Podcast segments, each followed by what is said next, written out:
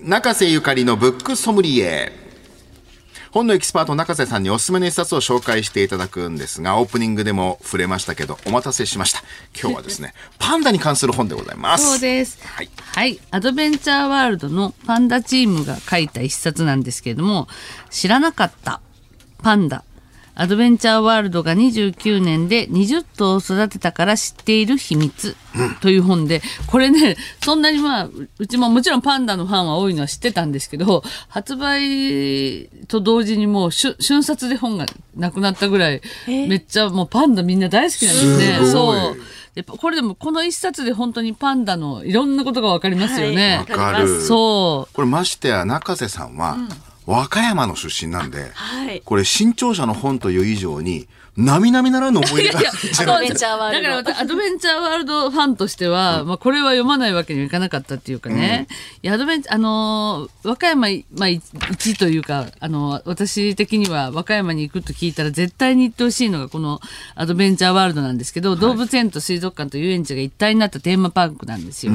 であのもうしょあのこの4月に45周年を迎えるんですけれどもね。すごい歴史あるんですね。はい、そうなんです。それで日本は現在ね上野動物園に5頭兵庫の神戸市立王子動物園に1頭そしてこの和歌山アドベンチャーワールドに7頭のジャイアントパンダがいる、日本にはたくさん動物園があるんですけど、ジャイアントパンダ飼育してるのはこの3 3園だけなんですね。そして最大あの最大頭数を飼育してるのはこのアドベンチャーワールドの7頭なんです。しかもこのアドベンチャーワールドがすごいのはやっぱり自分たちでこう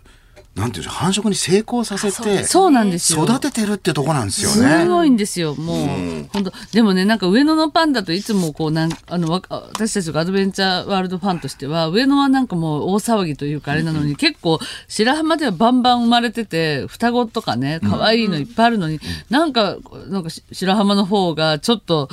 なんかニュースとかにもなりにくいしと思って少しね、あのーこう故郷の、まあちょっと宣伝が下手なんじゃないかとかいろいろ考えてたんですけど、まあこういう本が出たことでちょっとね、その白浜ワールド、アドベンチャーワールドのがいかにすごいこのパンダの繁殖を成し遂げてるかって。そうねだって今まで17頭も生まれてるんですよ。すごい。でしかもそのさっき 今日まあオープニングでも言ってましたけども人間に換算すると今もう約90歳になる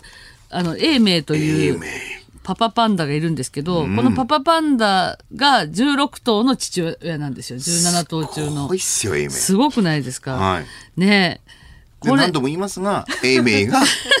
子だくさんの秘密はね、はい。これはあの、もう一回僕繰り返しますけれど、はいエイメイは、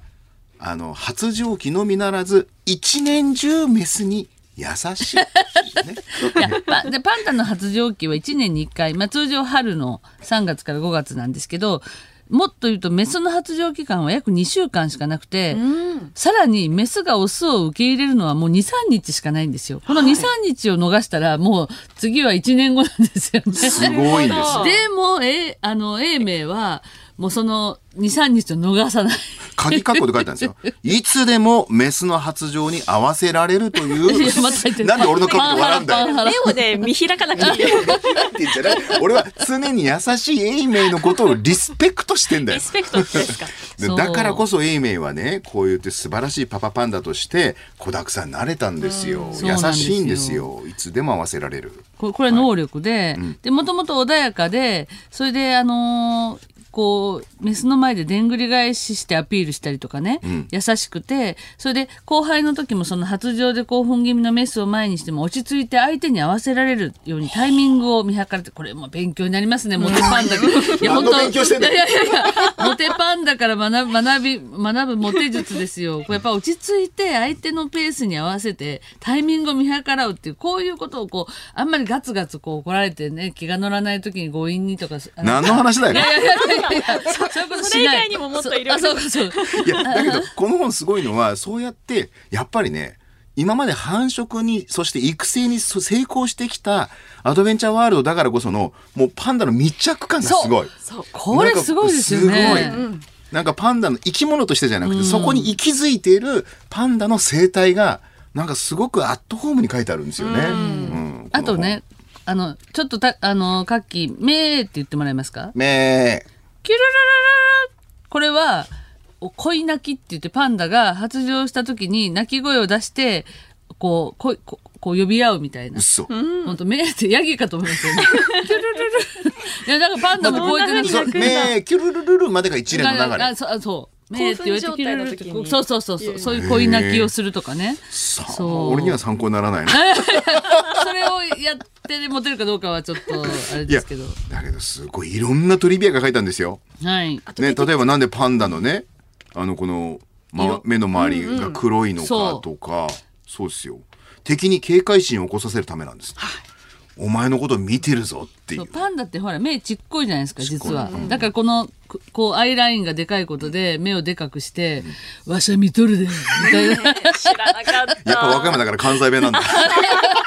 わしゃ見とるで。でっていうことあとは温度調節に役立つとかね。あとは保護色なんですね。周囲に溶け込むとか、またもう随所にね写真が出てくるんですけど。そう。であとこうキャラクターもねそのたくさんあるパンダだけどあのーみんなそれぞれにキャラが違うんでその似顔絵付きで、あのー目目のねこう模様とかもああとこう位置とかもちょっと微妙に違ったりとかするんでそういうのを説明してるんですけどこれも分かってから見に行くとあこの子がこういう性格なんだっていう。だからみんな違うんだってことはわかるしね、これを読んでから行きましょう。そうです。アドベンチャーワー会いルドに。に行きたくなりますよそうね。そうねだからパンダは実は時速30キロでも走れると。ただすごい持久力がないからすぐガス欠になるらしいとかね。うん。鮮度そは肉食だ親父感も好きだなそうそうそうそう。あと異常に竹、竹が好きなんですけど、竹グルメで、その、おただ、あの竹をあげるだけじゃなくて選びに選んだ竹をこう飼育員さんたちがねそのグルメのパンダのためにこのこのパンダはこういう竹が好きだからっていう部分をちゃんと与えるんですよね。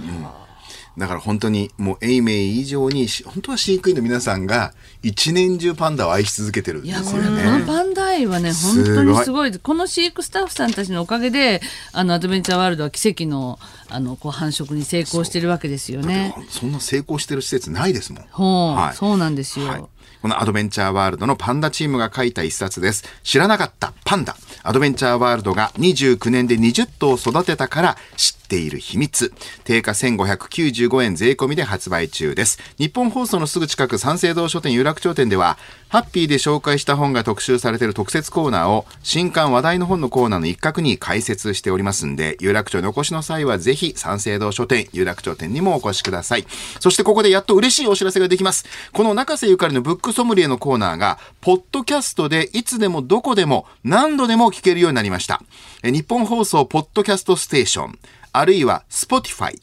Apple Podcast、Amazon Music ほか各配信サービスでご利用いただけます。現在1月放送分が配信されております。やっぱりね、一番問い合わせが多いコーナーなんですよ、これ。あ、そうなんですか。嬉しいです。なので、もう何度も聞いていただこうということで、えー今日だから我々がこうね、ちょっと、英明の話をこう、グヘヘヘって話してるのは、永遠に残るという。何回でも聞けますから。何回でも聞けるということです、ね。っていうところも聞いてください鳴き声もはいえー今後は毎週月曜日の午後6時にアップされていきますんでね、ブックソムリエのコーナーはぜひ、ポッドキャストでもお楽しみください。中瀬ゆかりさんのブックソムリエでした。